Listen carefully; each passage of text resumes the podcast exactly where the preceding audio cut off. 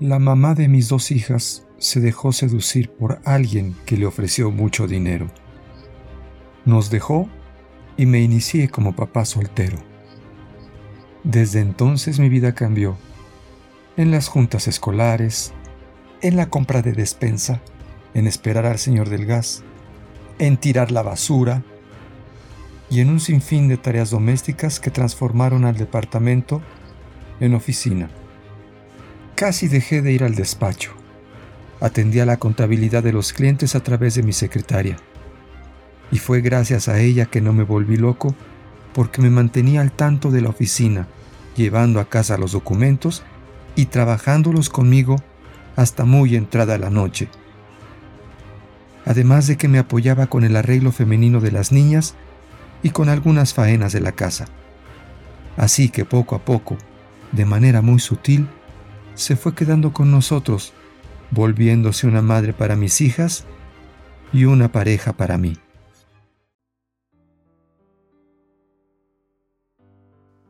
Todos crecimos juntos, las niñas de la secundaria al inglés hasta terminar sus licenciaturas, una en economía y la otra en pedagogía.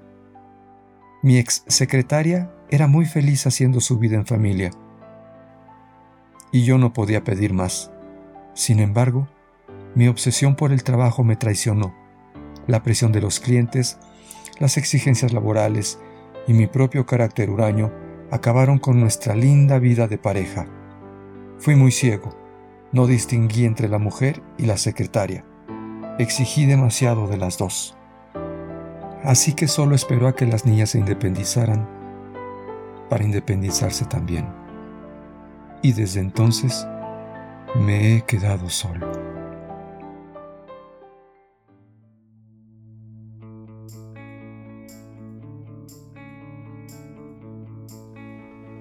Me dediqué a viajar por el mundo, me autojubilé. Decidí que era el momento de vivir lo que nunca había vivido. Conocí lugares que ni siquiera podía pronunciar.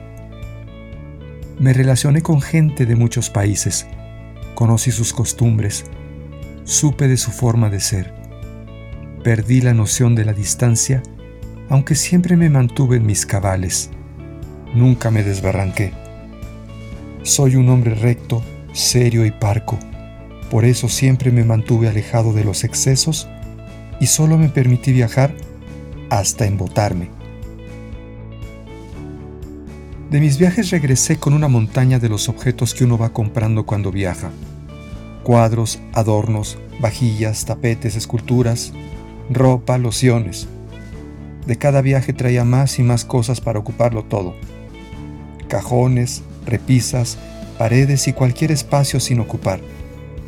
Pero el departamento se seguía viendo vacío. Así que durante varios años seguía acumulando objetos hasta hacerlo ver con vida. Sin embargo, solo se tornó en un bazar. Un juego de máscaras de todo el mundo en el que yo no encontré mi lugar.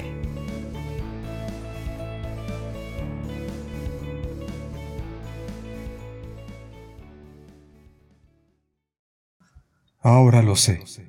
La casa no estaba vacía, sino que lo estaba yo. Nunca me conocí. No supe cómo disfrutar el instante que es la vida, sino que la viví atrapado en esquemas de autoengaño. Me la pasé corriendo, ocupado en rutinas que solo me hundieron en laberintos de sufrimiento permanentes. Ahora lo sé. Me he dado cuenta de ello y he decidido no moverme más de esta silla de la cual ya no me levantaré porque voy a enfrentar mi vacío. Tranquilo, pongo mis manos sobre el cristal de la mesa. Me relajo. Respiro profundamente. Miro todas las cosas que dejo. Escucho el silencio. Cierro los ojos y espero. Simplemente dejo que el vacío me lleve para empezar a disfrutar el instante.